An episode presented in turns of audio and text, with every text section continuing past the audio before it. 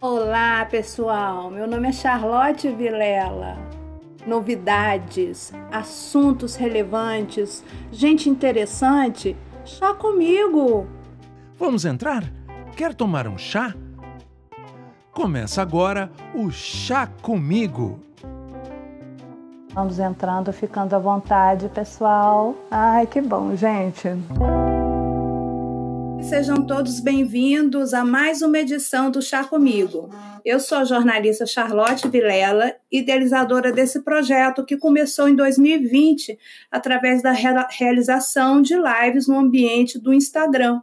Em 2021, em busca de um formato mais simpático, com mais interatividade, mudamos, estamos de casa nova, com um canal de YouTube, com as transmissões também feitas no Facebook e com a edição da, das lives feitas no formato áudio para podcast, para distribuição em toda a rede de podcasts. Então, daqui a pouco vocês vão ver aí todos os endereços. Aproveito a oportunidade para pedir para que vocês acompanhem o canal, estejam conosco aqui sempre às quartas-feiras, que é o dia que nós realizamos as lives, às 19h30, que ativem o sininho, que deixem o comentário, que indiquem os amigos, aquela coisa toda, tá legal? Bom, hoje nós vamos falar de herança. Quem é que tem uma herança a deixar, uma herança a receber? Infelizmente, nem todo mundo. Mas será que não? Tem um tipo de herança que está todo mundo aí fazendo um patrimônio enorme.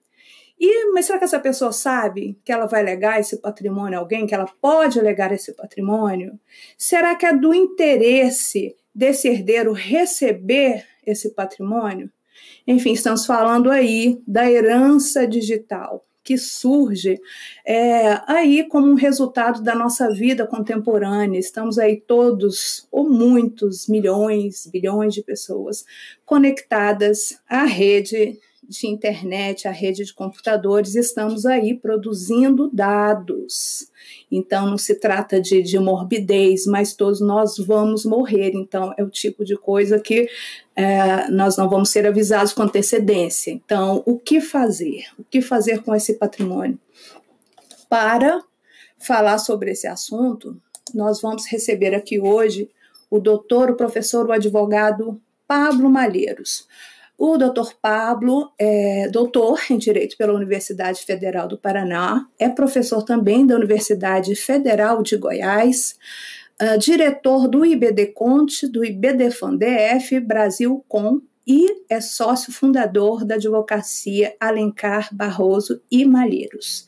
Então, agora também, antes de passar a palavra ao doutor Pablo, gostaria né, até de informar vocês que, como forma de, de ser um, um, um programa mais inclusivo, vamos iniciar hoje uma audiodescrição para que as pessoas que só nos escutam possam nos visualizar. Então, eu sou loira, branca, tenho olhos claros, uso roupa preta, falo de um escritório, falo do escritório da minha casa, atrás eu tenho uma parede branca com prateleira, onde se vê quadros coloridos relacionados à música, tenho garrafas coloridas, alguns livros e peças de porcelana como um abacaxi e uma pinha eu tenho em torno de 40 anos, não vejo necessidade de ser muito precisa nessa informação. Passo agora a palavra ao nosso convidado, Dr. Pablo Malheiros. Charlotte, é um prazer estar aqui no seu, no seu canal. É, queria agradecer demais o convite. Dizer que não precisa me chamar de doutor, tá? Pablo tá ótimo. É, nessa linha de inclusão é muito, é muito importante o que você tem feito é, no programa. Eu sou branco, cabelo, cabelo é, preto, é, estou de cavanhaque, ah, estou na minha casa. Atrás de mim tem uma parede branca com uma prateleira com é, objetos relacionados ao Clube de Regatas do Flamengo. É, é, e estou de camisa preta. É, faltou dizer isso sobre o Pablo. O ah, Pablo também é um né? torcedor. Sim, tá de óculos. O Pablo é um torcedor apaixonadíssimo pelo Flamengo. Então, Pablo, vamos começar explicando para as pessoas, aí, em linhas gerais, do que se trata a herança digital. Então, é, Charlotte, é, a gente tem que começar um pouquinho antes, né? Porque a, a herança ela é o conjunto de bens e de dívidas que compõe um universo é, é, que a pessoa deixa quando ela falece. Então, a herança é o resultado da, da subtração entre os bens que você tem e as dívidas que você tem em vida. Você falece e, normalmente, quando você não tem um seguro que quite aquela dívida com a, a, a, a sua morte, você vai fazer uma subtração entre os bens que você tem e as dívidas que você tem. Deste resultado, tem-se a herança. Então, em regra, a herança cuida de bens patrimoniais, móveis, imóveis, materiais e os efeitos econômicos de bens imateriais. Por exemplo, seus direitos autorais sobre o seu canal do YouTube se isso é monetizado, é, o acesso ao seu canal do YouTube é uma coisa, e isso não se transmite, salvo se você fizer um documento autorizando que alguém, após a sua morte, acesse o canal e, e, e toque o canal, ou não, ou que extinga o canal. Mas se o seu canal, Charlotte, der efeitos econômicos para você, os seus herdeiros terão acesso a esses efeitos econômicos. Mas o seu canal em si não se transmite. Então, o que, que eu posso dispor hoje em testamento, por exemplo, que não seja patrimonial? Eu posso dispor como que eu quero ser cuidado ou o tratamento que eu queira receber caso eu venha a falecer também posso colocar disposições sobre como eu quero ser enterrado, se eu quero ser cremado, se coloca a, a bandeira do Flamengo, se não coloca a bandeira do Flamengo. É, esses tipos de questões existenciais que se referem à existencialidade da pessoa também podem ser colocados em testamento. E aí eu tenho, eu tenho dois tipos de sucessão, Charlotte. Uma, em que há o testamento, quando você faz um documento, tem vários tipos de testamento no Brasil, é, de forma pública ou privada, com os requisitos que o Código Civil traz, ou se não houver testamento, é a sucessão chamada legítima. E aí você vai fazer a divisão com base é, é, do, é, nos herdeiros que, que, que houver. Se não houver herdeiro de nenhuma categoria, você vai de nenhuma classe, você, os bens vão para o Estado. Então, você deixando o testamento ou não, você pode, você terá os seus bens patrimoniais transmitidos aos herdeiros após essa soma entre bens que você tem e as dívidas que você tem.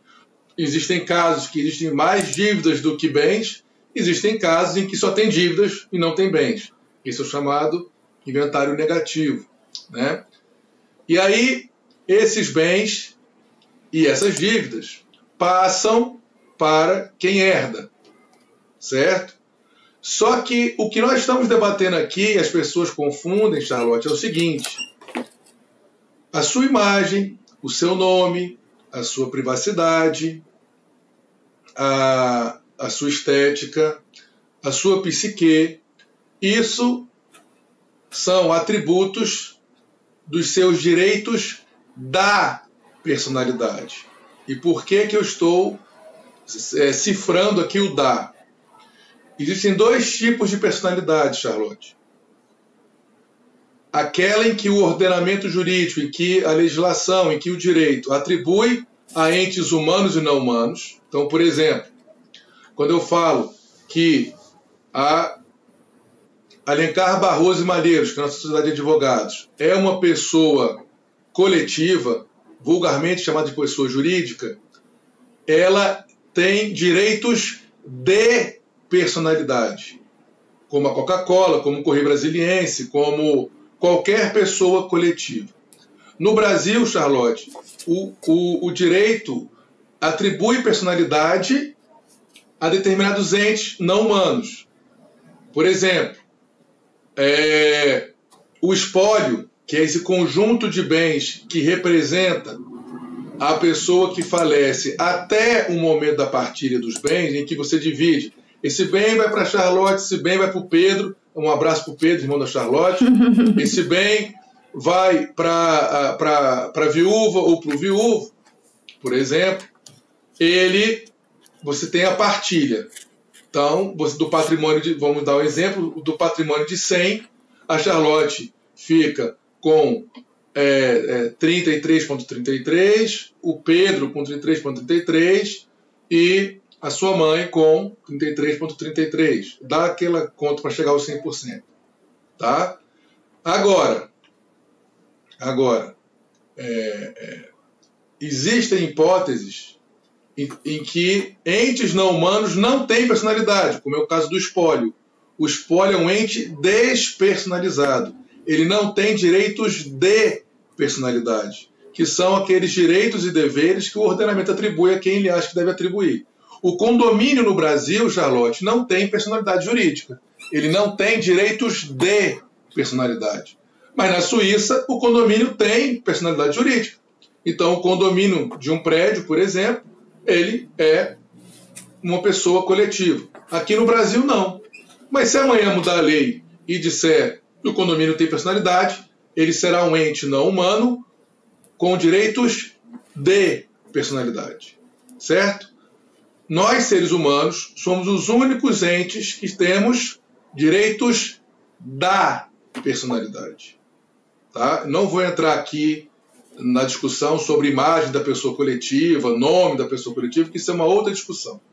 Mas então, nós humanos temos direitos da personalidade: imagem, nome, intimidade, privacidade. E, normalmente, quando a pessoa falece, esses direitos também acabam, de alguma forma, com a morte da pessoa humana. Então, se um dia a, a sua mãe vier a falecer, esses direitos da personalidade dela, eles se acabam. Mas o problema, a questão é, esses direitos se projetam após a morte. Por exemplo, você não pode ir no cemitério e vilipendiar o cadáver. Você não pode ir lá destruir o cadáver, furtar o cadáver, roubar o cadáver. Você não pode, porque sua mãe faleceu, Charlotte, admitir que alguém viole o nome da sua mãe. Não pode permitir que alguém ataque a imagem da sua mãe. Como você é filha dela, você e o Pedro. Você... E a Bárbara? E a Bárbara. É, é que eu fico emocionado quando eu falo do Pedro, então eu esqueço do resto. Quando vocês. É, é, é, se um dia ela falecer, vocês não terão direito em relação ao, aos direitos da personalidade dela, porque é dela. Vocês terão legitimidade e legitimação para defender esses efeitos dos direitos da personalidade dela após a morte. Então veja, você, eu não posso transmitir a sua imagem para o seu herdeiro ou para a sua herdeira, mas os efeitos que a sua imagem é, é, projeta para após a sua morte, eles dão o, a, a, a legitimidade aos seus herdeiros, Charlotte, de tutelar isso na justiça. Então, por exemplo, você escreveu um livro eu não transmito os direitos autorais do livro para os seus herdeiros, salvo se você transmite em vida. O que você transmite são os direitos patrimoniais derivados desse seu direito autoral ao livro. Tá? Então, isso tem que ser bem é, é, esclarecido. Os direitos da personalidade, que são só da pessoa humana, não se transmitem a ninguém, a nenhum herdeiro ou herdeira eles estão o que, o que você tem direito, Charlotte, em relação à sua mãe, por exemplo, é acessar. A, é, você tem direito de acesso a eventuais projeções da, da personalidade dela que produzem efeitos após a morte dela. E aí entra a questão do acervo digital. Você falou bem. Hoje você tem, por exemplo, Charlotte, conta no WhatsApp, e-mail, por exemplo, conta no Google, Google Docs ou Dropbox. Você tem, é, é, por exemplo, é, outras redes sociais, como Instagram. E aí, a grande discussão que se tem é: bom, se a Charlotte falecer, os herdeiros dela podem continuar a tocar essas redes sociais, podem acessar os e-mails dela, podem acessar o WhatsApp dela, o Telegram, os e-books dela. Eu, por exemplo, estou digitalizando minha biblioteca inteira física. Hoje eu só vou ter uma biblioteca de, daqui a um tempo só teria uma biblioteca digital. É, isso tem valor econômico? Se tiver, o valor econômico se transfere para os meus herdeiros. Mas se isso não tiver valor econômico, por exemplo, talvez não se transfira. Então, o ponto é saber quando a pessoa falece, essas projeções da personalidade, imagem, privacidade, intimidade, elas se transferem ou não para os seus herdeiros.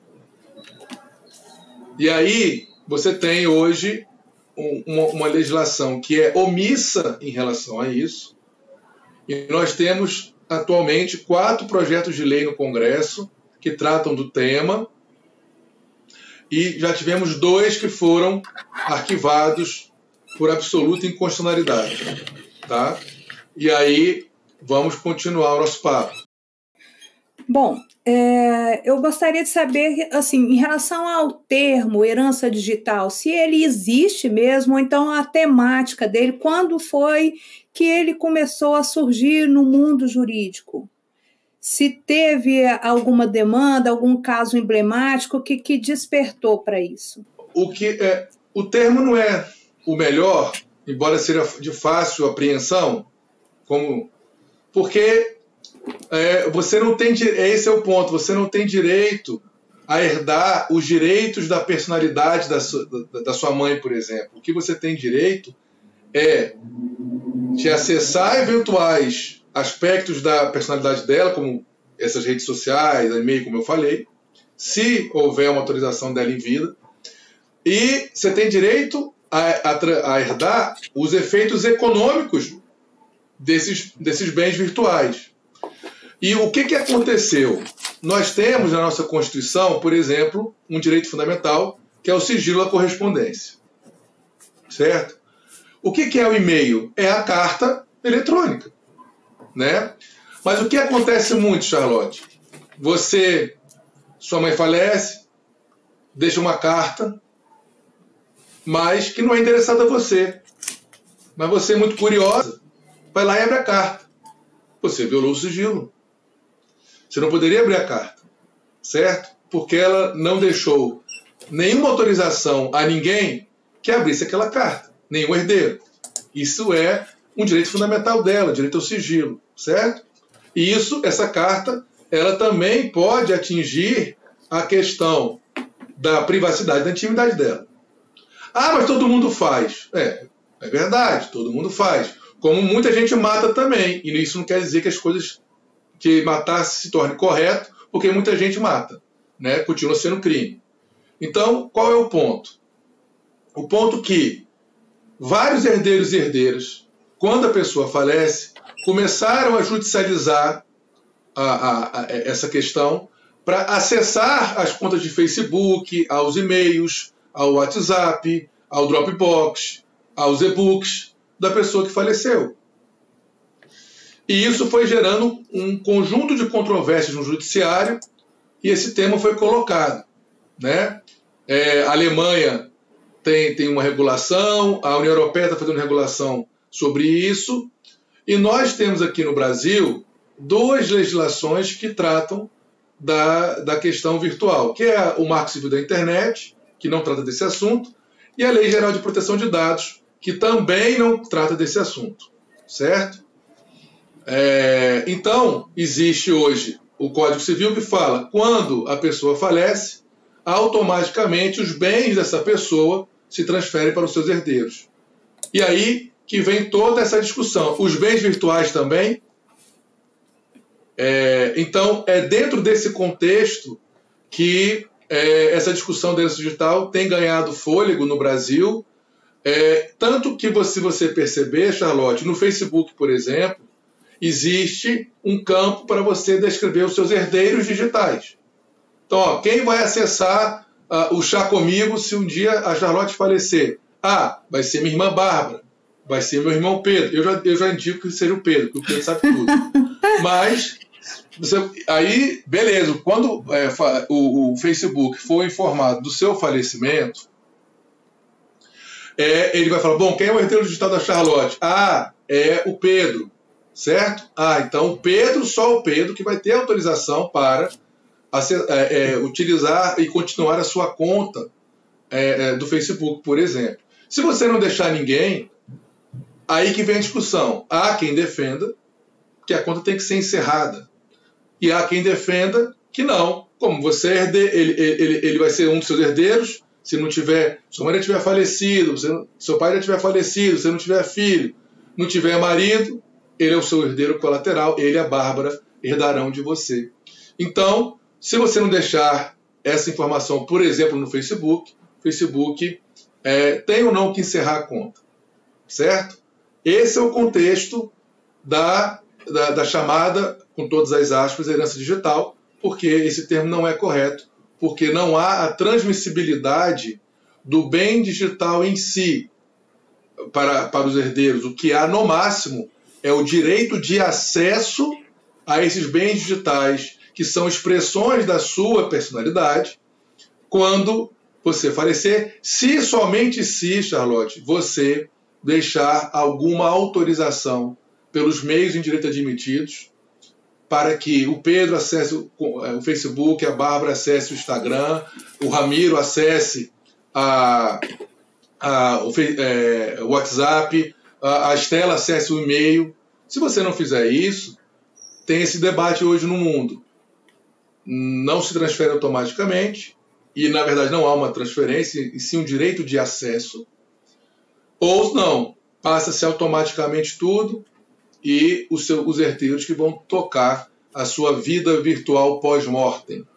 Então, então é, é sobre é, isso que eu queria ver, sobre as providências, né? Eu acho que, assim, em primeiro lugar, a pessoa tem que tomar é, é, consciência desse debate, né? Porque todo mundo aí no seu dia a dia, é, com com seus aparelhos celulares, que são apêndices das pessoas, né? Ninguém, acho que as pessoas mal conseguem descolar nesses aparelhos, esses equipamentos digitais de si mesmas. Então, elas primeiro, elas têm que ter consciência disso, o que vai ser feito, né? Porque uma coisa você tem no caso das redes sociais, que você citou, no Facebook, que tem essa essa possibilidade de você deixar uma pessoa ali administrando, sem acessar né, o, o, o chat, por exemplo, é, mas é, em relação à prática, né, você tem ali um equipamento, né, você deixou um celular, de repente é, eu estava lendo, pode ter muito mais do que nudes ali, né, então assim, pode ter informação confidencial, você pode deixar um herdeiro numa situação,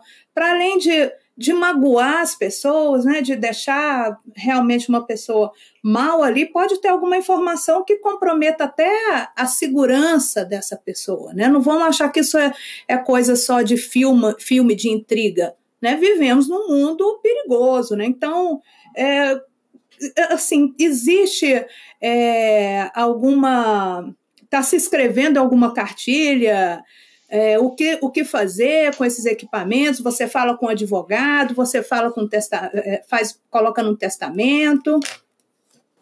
Bom, Charlotte, é, primeiro eu queria só é, agradecer o pessoal do chat, a Bárbara, a Casa do Sabor, Jordano, a Séries, a Estela, a Vanessa, o Zé Carlos, nosso Ramiro, Ana Rodrigues, pessoal do chat aqui acompanhando. O, o, ponto é o seguinte, só voltando nessa questão, o que você falou é muito importante, porque a gente, o ser humano tem, tem uma, uma. é voltado à fofoca, né? Então eu escuto muito isso no escritório, Charlotte. Ah, eu quero saber se meu pai traiu minha mãe. bom, se ele não te contou e se ele não te autorizou a usar o celular dele ou qualquer outro meio de acesso a essa informação, você não tem que saber nada. Porque ele não autorizou. Então as pessoas acham, Charlotte, muitas vezes que casamento, união estável e família, você não tem mais privacidade, você não tem mais intimidade. É tudo aberto, é tudo público. Peraí. Até as pessoas privadas que têm repercussão pública, por exemplo, o Ramiro, ele é uma pessoa privada, porque esse negócio de pessoa pública não existe. Só existe pessoa privada, que tem repercussão pública. O Ramiro é uma pessoa privada com repercussão pública. Isso não quer dizer que ele, que ele não tenha mais privacidade nem intimidade, que as pessoas possam acessar o, o, o celular dele, porque ele é, é uma pessoa com repercussão pública.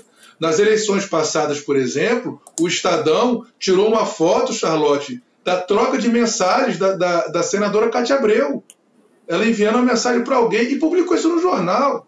Isso é um absurdo. Teve um outro caso absurdo, num julgamento no Supremo. Olha o que o Globo fez. O julgamento do Supremo, você tem lá no plenário ah, os, os 11 ministros sentados na, na, na, nas cadeiras, né? O Globo colocou uma câmera com zoom, o Hyper Mega Power, pegou o conteúdo da troca de e-mails entre dois ministros e publicou. Ah, mas o e-mail é institucional, o e-mail é público. Sim, público não quer dizer, não quer dizer que não tem um mínimo de, de, de privacidade e intimidade. Claro que o, o ambiente, o, a esfera da intimidade, da privacidade da pessoa privada com repercussão pública, como o Ramiro, por exemplo, ela é muito menor do que a nossa, que somos pessoas privadas sem repercussão pública. Agora, é, isso não quer dizer que eu possa ir lá e devassar a, a vida do Ramiro, porque ele, ele, é uma pessoa que tem repercussão pública. Então, isso é muito importante. E a família também não tem esse direito. Ninguém tem esse direito, na verdade, nem a minha esposa, nem a, minha companheira, nem o seu companheiro, ou a, a, o seu marido, sua esposa, isso não importa. Ninguém tem esse direito, salvo se você der esse direito à pessoa de acessar as suas, é, é, as suas privacidades. E as privacidades, hoje, como você muito bem disse, estão mais no mundo virtual até do que no mundo não virtual. Então, é, qual é o problema é, é hoje que está sentado? Existe uma corrente que está se tornando minoritária, dizendo, não, passa tudo. Morreu, não interessa, passa, passa os bens virtuais e não virtuais, os herdeiros. Essa não é a corrente que eu sigo. A corrente que eu sigo é, e é essa que a gente tem debatido, eu acabei de reescrever um artigo junto com o professor José, é, João Aguirre, que nós vamos publicar num livro que nós vamos lançar agora no segundo semestre, que é o Direito Civil e Tecnologia, tomo 2, e Direito do Consumidor e Tecnologia, é, pela editora Fórum, é, na qual a gente defende o seguinte: como esses direitos da personalidade, da Charlotte, se projetam para além da morte, a, os bens virtuais dela, é, é, em regra, são expressões da sua privacidade, da sua intimidade. Então, o que a Charlotte pode fazer em vida? Eu posso fazer, o Ramiro, a Estela, Zé Carlos, Jordano, Vanessa, Bárbara, Pedro. O que, que, que a gente pode fazer?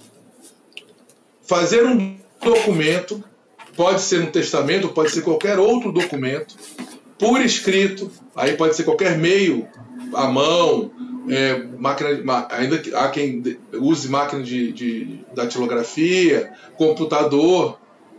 Você pode, para o pessoal que, que, que, que, tem dificuldade de acessibilidade, pode fazer uma transcrição da, da, da vontade dele é, é, por nota, nota ata notarial no, tabelionato, pode fazer por instrumento público também. Uma, um documento que delimite isso. Olha, se eu falecer, ninguém vai acessar a, as minhas redes sociais, meu e-mail e meu celular. Ou fulano vai acessar isso, Beltrano vai ficar responsável por aquilo, fulano vai, vai fazer isso aqui, e você, Charlotte, tem o direito de delimitar e autorizar quem acessará essas, esses, esses bens que são expressões da sua privacidade, da sua intimidade. Se você não fizer isso, e o brasileiro não tem cultura de fazer testamento, isso modificou-se um pouco agora com a pandemia. o, o número de testamentos aumentaram, é, aumentou bastante no Brasil, mas ainda é bem pequeno em relação às sucessões onde não tem testamento. Você, se não fizer isso, todos esses bens virtuais seus, salvo os efeitos econômicos dele, serão extintos. E se isso não for feito por uma rede social, por exemplo, por algum motivo, os seus herdeiros têm sim o direito de pedir a extinção daquele, daquela rede social, por exemplo, ou daquele canal é, que você tem, já que você não deixou em vida um documento que autorize alguém ou mais de uma pessoa a cuidar e continuar e manter a sua as suas redes sociais, o seu e-mail, o seu WhatsApp. E então, se você não fizer isso, o que eu defendo, que é uma questão em que se protege os direitos da personalidade de quem falece, é que é, é, esses bens virtuais se extinguem. E, de novo, o que vai transmitir são só os efeitos econômicos que esses bens virtuais têm. Tá? Então, é muito importante isso, porque é, o direito não pode ser um meio para você devassar a vida da pessoa só porque você quer ou só porque você é filho daquela pessoa, por exemplo, ou é pai ou é mãe. Então a gente tem que parar com esse negócio de, de desse, desse, dessa vontade de querer saber da vida alheia e se preocupar mais com a vida que gente tem, né? E respeitando a privacidade e intimidade das pessoas.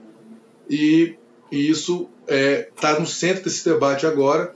Então, no direito brasileiro, as, as publicações estão tendendo para esse caminho de, um, de uma harmonização entre o direito à personalidade que eu tenho, o meu direito de autorizar, que isso é está dentro do princípio da liberdade, autorizar ou não alguém a continuar esses, é, a utilização desses bens virtuais após a minha morte, e se eu o fizer, harmonizar com o direito de acesso a quem herde, a, a, seja meu herdeiro ou herdeira, para que faça esse acesso a esses bens virtuais. Então, de novo, se você não fizer um documento desta é, com, com este conteúdo, é, todos esses bens virtuais serão extintos, deverão ser extintos, é, e somente se transmitirá se houver os efeitos econômicos desses bens.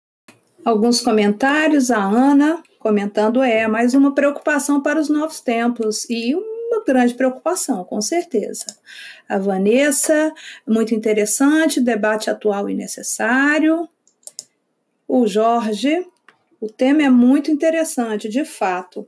E eu dando uma viajada aqui, né, daquelas coisas de quando a gente é criança, eu pensava assim: ah, se eu pudesse ter um poder, eu queria ser invisível para saber o que as pessoas pensam de mim, estão falando de mim. E aí eu cresci, eu falei assim: gente, que maldição é isso, né? Porque como é na nossa intimidade, a quantidade de coisas que a gente fala ali, às vezes contextualizando uma conversa, que a gente não quer dizer exatamente aquilo. Imagina, e de repente agora você ter acesso ao celular de uma pessoa, ter acesso a tantas coisas agradáveis que estão ali, como você disse, de, de preservar e de se respeitar a individualidade das pessoas. Você não sabe por que, que ela disse ali, aquilo né, diz respeito a ela.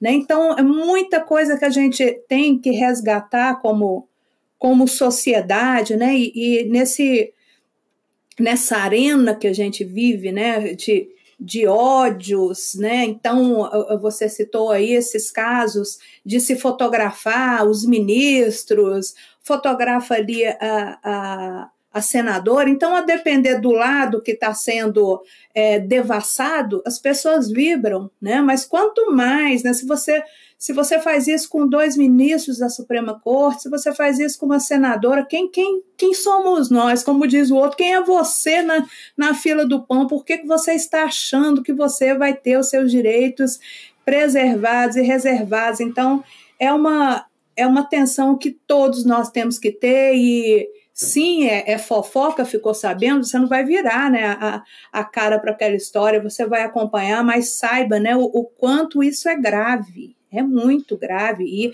e assim, apesar da, da internet, desses meios, assim, estarem muito, fazerem parte da vida da gente, a gente viver muito mais lá dentro do que aqui fora, muitas vezes a gente entende isso como um universo paralelo. Ah, mas é da internet, né? Como se não fosse real, como se não fosse palpável, mas isso afeta na sua vida o tempo todo, o tempo inteiro, né? Então, na, na verdade, está mais quase o contrário. Se você não tem um, um reflexo na vida digital, para muitas pessoas, para muitas entidades, é quase como se você nem existisse. Né? Tamanha, é. Tamanho o espaço que, que os meios digitais ocupam hoje.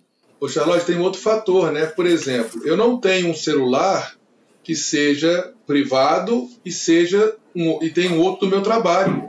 O meu celular, ele, ele mistura é, essa, essa vida. Então imagina, o Ramiro é meu sócio no escritório. A minha conversa com ele em relação às, às coisas do escritório, ou a clientes, ou ao comentários que a gente faz entre nós, ninguém tem que saber. E aí, se você acessa o meu celular e vê a minha conversa com o Ramiro, primeiro que você vai saber o contexto no qual nós falamos. Segundo, que muitas vezes esse, é, essas conversas no WhatsApp têm linguagens é, privadas. Helicóptero pode ser um, um, objeto que voa com hélice e pode ser ter um outro contexto na minha conversa privada com o Ramiro, que não tem nada a ver com esse objeto, seja outra coisa.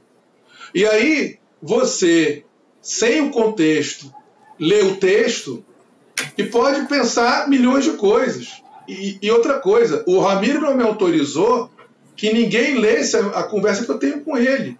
E aí meus herdeiros vão ler, minha esposa vai ler, uma terceira pessoa vai ler, mas que história é essa? Né? Então, é, esse é um ponto que você pode, inclusive, afetar direito de terceiros. Os meus clientes que eu converso pelo celular, uh, os meus sócios, os meus amigos. Às vezes você, você manda uma mensagem para mim, Charlotte, desabafando algo bom ou ruim, e aí a minha esposa vai pegar e vai ver a mensagem que você passou para mim, porque ela é minha esposa e, e, e, e, casamento agora virou isso? Não. Se eu autorizar, ela pode ver. Porque imagina só, você pega uma mensagem, afeta terceiros, esses terceiros não vão ajuizar demandas reparatórias contra você, dependendo do caso. Olha o problema que você tem. Então, essa questão é nem só da privacidade da pessoa que faleceu, é do respeito ao direito das pessoas que com ela dialogaram, que com ela trocaram, que com ela trocaram mensagens.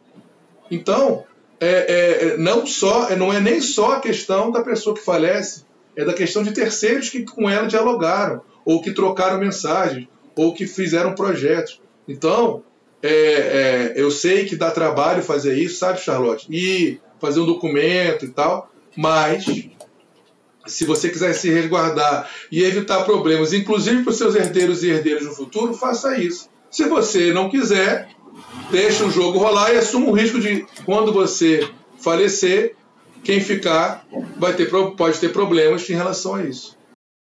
É, porque tem muita gente que fala, ah, não vou estar aqui mesmo, mas assim, uma pessoa, né, que ama, que respeita a outra, com certeza, ela pode até não se preocupar com ela, mas ela se preocupa com quem vai ficar. Então, gente, é um, um tema aí muito pertinente, né, todos Ô, Charlotte, se aplica imagina minhas conversas com o Pedro. Imagina, Meu Deus do céu. Minha conversa com o Pedro. Pois é. Meu, então, vocês têm que combinar muito bem como é que vai fazer, quem que vai ficar com o celular de quem aí, vamos apagar essas conversas, porque senão vai dar problema. Mas o tema é muito interessante, então, assim, ao mesmo tempo que ele é primário, né, muito uh, anterior à questão digital, né, que é realmente o de respeito à individualidade dos outros, entender que você não, você não tem direito né? O, o que aquela pessoa pensa, o que ela escreve, como ela, ela se manifesta, não, né? Existe, assim, somos pessoas diferentes. E também em relação à prática da, da internet, do, desses nossos dados, como proteger nossos dados, como cuidar. Então, né? Então a gente não sabe quando a gente vai embora. Então, realmente é um, é um tema para se pensar e acredito que todos que assistiram aqui a, a essa live, a essa conversa, tomar algumas providências, né? Então, Não dá para deixar para quando for tarde demais. E, Pablo, é, para quem quiser se aprofundar nesse assunto, onde poderia ler mais? Diga aí para gente onde estão os seus artigos. Né? O Pablo vem é, falando sobre esse assunto já tem tempo, escreveu vários artigos, participou de seminários também, expondo esse tema. Então, fala para gente. Então, é, esse, é, a minha primeira reflexão escrita sobre isso foi junto com o professor Maurício Muriac, com o professor João Aguirre, é, em 2018, na revista da BD Const, a, a, da Academia Brasileira de Direito Constitucional. E agora, é, ele é inédito ainda, vai sair no segundo semestre, uma, uma, uma revisão desse primeiro artigo, três anos depois, é, com os novos projetos de lei, e aí existem projetos que estão corretos, que estão parcialmente corretos, e outros que estão absolutamente incorretos em que nós fazemos uma análise, eu e o professor João Aguirre, dessa vez só eu e o professor João Aguirre, da constitucionalidade desses projetos. Né? Então, é, agora é curioso, todo mundo, quase todo mundo tem algum bem virtual hoje, certo? Sabe quantas emendas a esses quatro projetos, cinco projetos de lei que nós analisamos agora, de dois, que eles são de 2017 até 2021, nenhuma emenda. Esse tema parece ser importante e é, mas dentro do Congresso Nacional, os, esses projetos de lei já estão na, na Comissão de Constituição e Justiça e Cidadania sem nenhuma emenda. Então, o nosso Congresso não está muito preocupado com isso, não, porque é, é, se você tem é, uma quantidade enorme de senadores e deputados, que ninguém se interessou em fazer nenhuma emenda. O relator ou relator que propôs o projeto de lei fez o projeto, isso tramitou no, dentro da, da, Câmara e já está na Comissão de Constituição Justiça e Cidadania. Então, é interessante, ao mesmo tempo, todo mundo tem bem virtual, todo mundo pode estar exposto a esse tipo de, é, de problema. Por exemplo, o, o Charlotte, agora teve um, uma crise no Cruzeiro Futebol Clube Minas Gerais, porque houve um vazamento de conversa do presidente, em grupos de WhatsApp, do presidente do Cruzeiro com e também de um diretor que já foi demitido do Cruzeiro. E aí isso gerou o vazamento do WhatsApp, a demissão de, um, de uma pessoa, talvez a, a, a, uma turbulência dentro da direção do, do, clube, por conta de um vazamento. Aí eu não, vou, eu não sei dizer se foi é, ilícito ou lícito, tá? É, eu também posso querer vazar alguma coisa, e aí eu não tenho como questionar se eu vazei, né? A conversa que eu participei. É, é, ou não, mas veja como isso é complicado. E não tem nenhuma emenda nesses projetos de lei de nenhum deputado, deputada, senador ou senadora, mas ainda está na Câmara, né? nem de senador poderia ter, mas os que estão na Câmara, nenhum deputado ou deputada fez nenhuma emenda. E o projeto está caminhando como foi feito, como foi gestado.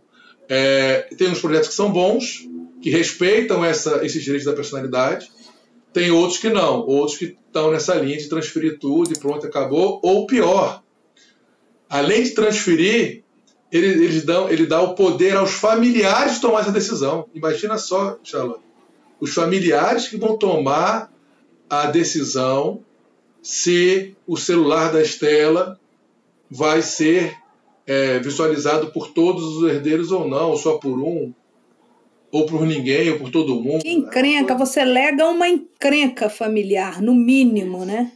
E o celular da Estela é complicado, né? Você sabe, né, Charlotte? Isso aqui não é fácil, não.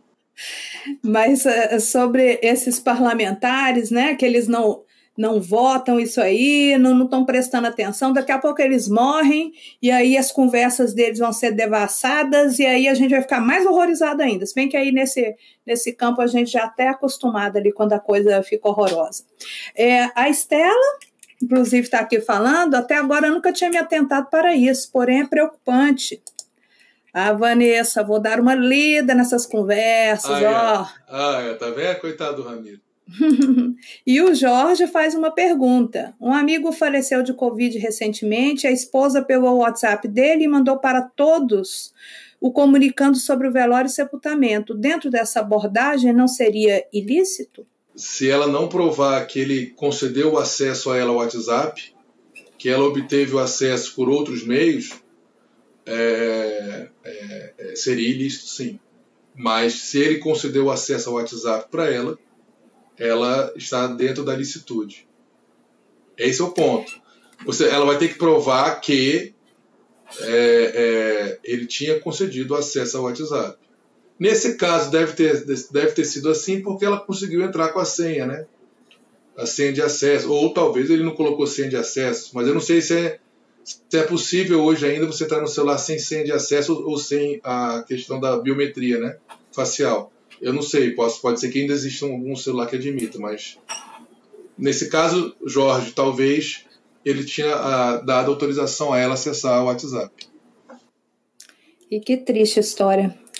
Uh, bom, Pablo, é sobre esses projetos que você falou, que dois são muito bons e outros você não, não concorda, é, você poderia falar um pouco para a gente do teor desses que você não concorda, das coisas de repente absurdas é, desses projetos é, TV? Não, é, então, os, os, os que eu não concordo são aqueles que transmitem automaticamente ah. a, a, os bens para, virtuais para os herdeiros e aquele e aquele que além disso confere aos familiares ah, o poder de tomar as decisões sobre os bens sobre o acervo digital de quem faleceu isso viola a Constituição flagrantemente porque justamente viola a direito da, da, da personalidade que por exemplo a intimidade e privacidade e a própria liberdade, porque quando eu também é, não me omito em fazer algo, eu também estou descendo minha liberdade. Então, se eu não quis deixar é, ninguém acessar a esses bens, eu tenho esse direito é, é e a pessoa vai lá e acessa, percebe? Então, não pode, você não pode deixar aos familiares a deliberação sobre isso, salvo se eu deixei alguma autorização nesse sentido. É igual a questão de tratamento de saúde. Se eu falar, olha, Charlotte, se eu vier a contrair Covid tiver que ser entubado, se tiver que fazer, por exemplo, traqueostomia, não faça. Se tiver que fazer hemodiálise, não faça. Se tiver que, que me entubar, não me entube, me deixe morrer. Eu tenho esse direito, certo? Eu tenho, inclusive, direito a não me tratar. O problema é que nessas doenças que são transmissíveis, como é a Covid, que ela transmite pelo contato ou pelo ar, há quem defenda que essa cepa indiana transmite pelo ar, aí eu não tenho o direito de não me tratar, porque eu posso estar contaminando outras pessoas. Aí vem toda aquela discussão da obrigatoriedade ou não da vacina. É, ela é obrigatória sim, mas eu não posso te pegar pelo braço e meter a agulha no seu braço. Agora, você pode sofrer consequências de não tomar a vacina. Várias. Por exemplo, não fazer concurso público, não poder viajar, não poder tirar cartão de crédito, poder se inscrever em vestibulares e outras coisas, várias outras coisas. Carteira de motorista e por aí vai. É, escolhas e consequências, né, é Pablo? Assim é, é a vida. Isso. E aquele outro que todo mundo, né, é, o seu direito vai até onde começa o do outro, literalmente. Então, o direito Ou a sua. Não, né? A Ou não, qual? começa quando a sua começa. Ah, então é Essa é, a diferença de uma postura é, conservadora da liberdade e cristã, que é a minha liberdade começa quando a sua termina. Mas uma linha da filosofia que o Ramiro gosta muito, por exemplo, o existencialismo, entende que a liberdade, a sua liberdade começa quando a minha também se inicia. Por isso que nós coexistimos, nós é, convivemos, né? Então, é, o contrato, por exemplo, é contato. Só que a nossa criação, é, é, Charlotte, ela, ela nos, a, nossa, a nossa criação no direito, a nossa formação no direito, ela nos forma para ser adversário. É quando, na verdade, o contrato é um contato no qual nós compartilhamos de objetivos para que é, é, é, nós atinjamos um bom termo. Só que, infelizmente, a nossa criação é que eu tenho que me dar bem em cima de você e vice-versa. Infelizmente, em regra, é isso. Então, é, é essa questão, essa linha que o Ramiro segue do existencialismo, a liberdade se inicia quando, a minha se inicia quando a sua se inicia, porque nós convivemos, nós coexistimos. Mas aí também é uma perspectiva filosófica, você não precisa ter a, a perspectiva dele, né? E eu comungo dessa perspectiva do Ramiro. É, mas quem sabe uma hora quem sabe uma hora o Ramiro não nos dá a honra de vir aqui ao chá comigo, reescrever, debater, né? Rever esses lugares comuns que a gente fala sem pensar, né, realmente no que significa ou no erro que a gente possa estar reproduzindo, né? É, é tudo isso a gente é um tem que pensar. É uma filiação filosófica legítima. É, é igual, ó, já que você falou disso, só para dar um. Bora. A nossa construção da dignidade da pessoa humana, que é um princípio constitucional, está no artigo 1, inciso 3 da Constituição, é uma, é uma construção, além de ser kantiana, é cristã. Então, quais são os pilares dos nossos direitos humanos? Reciprocidade, tolerância e igualdade. Só que a igualdade, Charlotte, é a partir dos iguais. O Ramiro é meu par. Então, eu sou igual a ele. Mas a pessoa, vou dar um exemplo bem, bem imbecil, tá? Eu sou doutor, o Ramiro vai virar doutor. Então ele, é, ele é igual a mim. Você que não é doutora, eu te excluo. Eu, te, eu no máximo te tolero, porque você não é doutora, você não é do meu clubinho. Uhum. E se você pensar, isso é uma construção é, é, religiosa. Por exemplo, se você é de uma religião X, normalmente, não estou dizendo que vai ter soco, já acontece, aconteceu até guerras por conta disso, mas, mas existe um, uma tolerância no máximo em relação a outra religião e por aí vai, né? Então, é, é, essa concepção que é, a, é de filosofia cristã e de uma matriz kantiana, a igualdade a partir dos iguais. E a tolerância é um problema, Charlotte, porque eu só tolero aquilo que eu não gosto. Eu tolero, mas no momento que eu puder te botar para fora, porque você não pensa como eu, ou porque você não tem a minha religião, ou meu time de futebol, eu te coloco. Tá? Então, a, a, a minha ideia do Ramiro, já que ele é um existencialista, é a seguinte: a igualdade a partir da diferença. Não me interessa sua orientação de gênero, sua orientação sexual, se você quer ter filho ou não, se você quer ser advogada, jornalista, médico, isso não importa. Então, eu te acolho na diferença. A diferença não é um problema, a diferença é a solução. Eu substituo a tolerância pela hospitalidade. Hum. Essa é a diferença. E que é essa alteridade, essa coexistência. Não estou dizendo que com isso você vai me xingar e vou dar outra face para você me bater. Não é isso. Mas eu te acolho como diferente. Então a diferença continua não sendo um problema. E não é tolerância. Não é questão de tolerar. Então, a tolerância é um problema. E a questão, a questão da, da reciprocidade, nem sempre eu tenho que ser recíproco.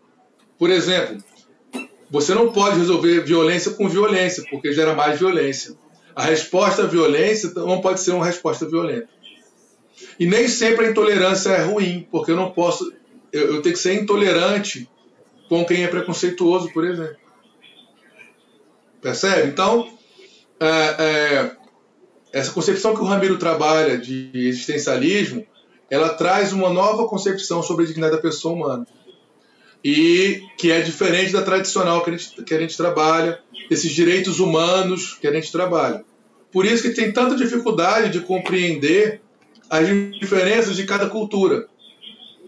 Não adianta eu impor a minha cultura a você, Charlotte, nem você impor a sua a minha. O que nós temos que fazer é dialogar para eu aprender com a sua cultura, você aprender com a minha e nós termos a deliberação se eu quero seguir pelo caminho que eu fui criado ou não.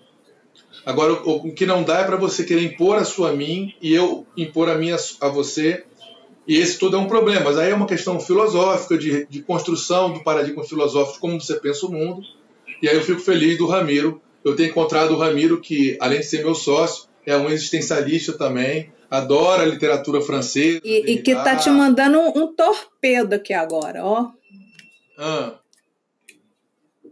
Pablo, a sua interpretação não levaria à criação de um cemitério digital? Estou usando a expressão do Breno Sim. hoje. Bom, eu, eu, como eu não estava dentro da conversa dele com o Breno, eu não sei qual foi o contexto que isso foi dito. Agora, se o cemitério digital é respeitar é, a, a, a, privacidade e intimidade de quem não autorizou o acesso a essa a, esse, a esses dados pessoais, né? Ok, para mim nenhum problema. Agora, Se cemitério digital for outra coisa, aí eu não sei. Eu precisaria estar no contexto da conversa para entender melhor a pergunta. Mas eu acho que eu não abro mão da, do respeito à intimidade e privacidade é, nesse caso, e se não houver um documento que autorize essa, essa, esse acesso por quem herde a, a esses bens virtuais, felizmente ou infelizmente, eles têm que ser extintos.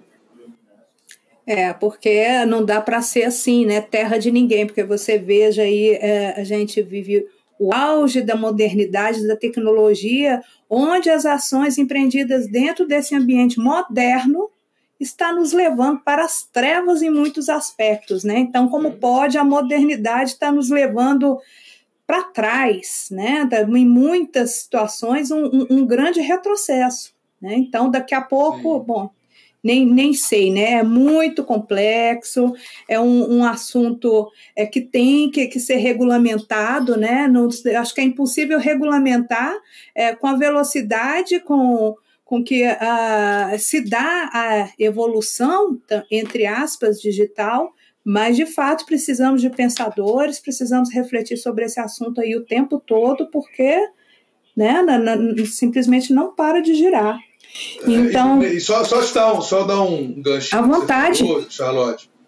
O grande Humberto Eco, que também é um autor que o Ramiro gosta muito, ele falou que a internet deu voz aos idiotas. Porque antigamente você falava uma imbecilidade num bar, por exemplo, ficava ali, né? agora viraliza. Internet, viraliza e talvez você nunca consiga pagar. Né? Inclusive o Supremo Tribunal Federal decidiu ano passado que não existe direito ao esquecimento. É, e na verdade esse termo é, é incorreto. É, é, é, é o direito de você não ter aquele fato revisitado e não ao esquecimento, porque é impossível. Como é que você vai me dizer o que, que eu tenho que esquecer e o que, que eu não tenho que esquecer? Isso é impossível. Por enquanto, né? Agora, se eu tiver aquele. Se eu for o professor Xavier do X-Men, talvez eu consiga fazer isso. Mas como eu não sou, então é, é, é, muito complicado isso. Hoje você fala uma imbecilidade, por exemplo, você, você vê um monte de, de ataque a, a pessoas com, com repercussão pública por, por coisas que elas escreveram há 20 anos. Então você é, tem que tomar cuidado também, porque isso pode acabar gerando uma pena perpétua aquela pessoa. No Brasil não se admite pena perpétua. Nos Estados Unidos, alguns estados, sim. Mas aqui, por exemplo, não se admite nenhum tipo de pena perpétua. Então imagina você fez um comentário há 20 anos, imbecil, e, e, e, e, essa é a mesma Charlotte. Se torna escravo, né? Isso, e você é a mesma Charlotte de 20 anos. Tem pessoas que sim, tem pessoas que não mudam, elas só intensificam a, o modo como são, né? É, agora, você não pode ser, você pode ser uma pessoa que falou uma bobagem lá atrás e hoje pensa diferente. Não concorda nem com o que você falou, tá? Olha, que, olha como isso é perigoso. O Eduardo Galeano, grande escritor uruguaio, ele escreveu aquele Veias Abertas da América, e depois, antes de morrer, ele falou que não concordava com, com quase nada, com nada que ele tinha escrito ali.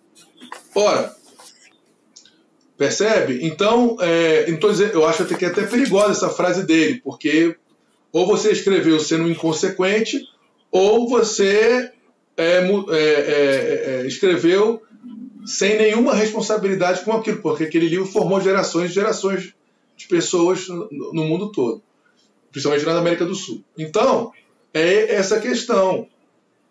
Então, vou te penalizar perpetuamente por aquilo que você fez. É, pegando-se pontos isolados e fazendo julgamentos anacrônicos, né? Pega-se aquela é. pessoa com quem se identifica e pega uma pessoa falou há anos numa sociedade completamente diferente, mas a realidade da época era aquela. Ela pensaria co como nós hoje se ela fosse, vai ser à frente do seu tempo assim lá na China. Né? Então, assim, em que contexto foi dito, em que época, quem era o homem daquela época, como era aquela sociedade, não dá para pegar, fazer aquele recorte daquele tempo e trazer para cá e, né, e, e massacrar aquela com os olhos de hoje, de aquele hoje. tempo lá, né? É tão elementar, né? Mas isso é feito, né? Ainda mais com esses mecanismos de, de, de pesquisa, pega-se né, aquela situação e traz para cá e, e, pronto, né? E é. está feito ali o julgamento da internet. Que tempos, meu caro.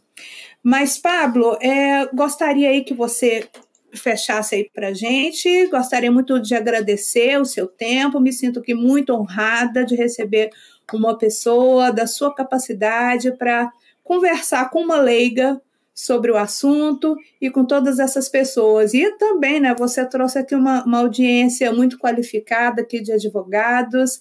Agradeço muito, viu, querido? Uma palavra. Não, tô, você não pede, você convoca. Tendo agenda, é um maior prazer. Tem vários outros temas que nós podemos debater, só falar o que você, o que te interessa.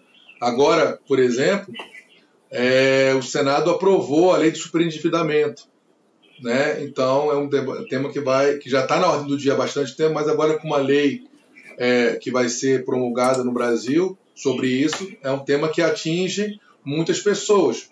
Pelo menos uma, 60 milhões de pessoas estão com o nome em cadastro inadimplentes, né? E muitas dessas restrições advêm de contratos que geraram superendividamento. Isso é um outro tema. Estou dizendo só um exemplo de que é, a hora que você me convidar, a gente pode falar de, de várias questões interessantes e fico mais ao, sabor da sua, da sua, do seu interesse em, debater determinados temas. Eu estou aqui à disposição e é sempre um prazer. E o chá comigo também. Charlotte. Ah, por favor, tem Pedro, que ter. Não podia ser, né? Dá licença, a gente tem que se aproveitar, né, do, do, do, irmão da gente, da fama do irmão, Pedro, que não apareceu aqui, ele vai levar uma bronca, mas ele com tá certeza. Né? Está trabalhando, mas ele vai ouvir o podcast que a gente vai ter no máximo até segunda-feira. Mando para você. Te agradeço muito e uh, vice-versa. O Chá Comigo também está à sua disposição. Se você achar que tem um tema, eu quero falar com outros públicos, além do, do meu. Do, do, do, meu pessoal, dos meus alunos, quero levar para outro tipo de gente, então estamos aqui. Querido, muito obrigada até a próxima e vamos aí refletir, pessoal. O tema é complexo, é necessário e uh, vamos ficar alertas e cuidado aí com o que você tem na nuvem. Se cuidem. Um beijo, pessoal. Até semana que vem. Obrigada, Pablo. Obrigado. Tchau, tchau, gente.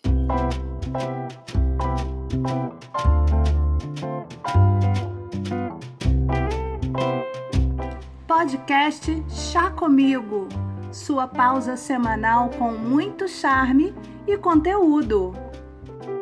O Chá Comigo é uma produção da Dona Mídia. Produção e edição de áudio de Militão Ricardo para Mr. Maia. Obrigada a todos pela presença.